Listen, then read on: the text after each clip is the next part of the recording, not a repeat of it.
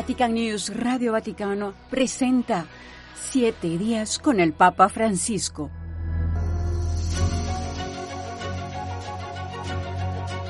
Grazie per la accoglienza. En los siete días con el Papa Francisco repasamos sus actividades, encuentros y mensajes, que con su reciente viaje a Marsella ha reflexionado sobre el problema migratorio. Marsiglia, ripeterlo, è la capitale dell'integrazione dei popoli. Questo è un orgoglio vostro. La misa presidida por el Papa Francisco fue el último acto público de su breve visita a Marsella, en Francia, donde se clausuró el trabajo de los encuentros mediterráneos, la iniciativa que llevó al Papa Francisco a la ciudad francesa.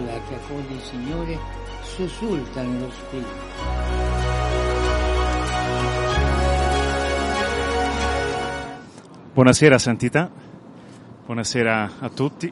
De regreso a Roma conversó con los periodistas, agradeciendo a Marsella por la organización del viaje apostólico y recordando a todos la importancia de acoger, acompañar, promover e integrar a los migrantes. Torno a dire il principio. I migranti vanno accolti, accompagnati. Por eso repito, el principio. Los inmigrantes deben ser acogidos, acompañados, promovidos e integrados. Si tú no puedes integrarlo en tu país, acompáñalo e intégralo en su país, pero no lo dejes en manos de esta gente cruel, traficantes de personas.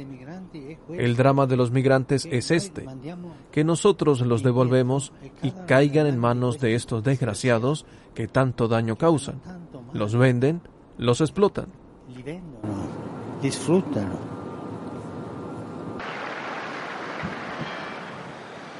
Cari fratelli e sorelle, buongiorno. Antes de la oración del Ángelus reflexionando sobre el Evangelio del vigésimo quinto domingo del tiempo ordinario, el Santo Padre recordó que Dios nos ama como hijos.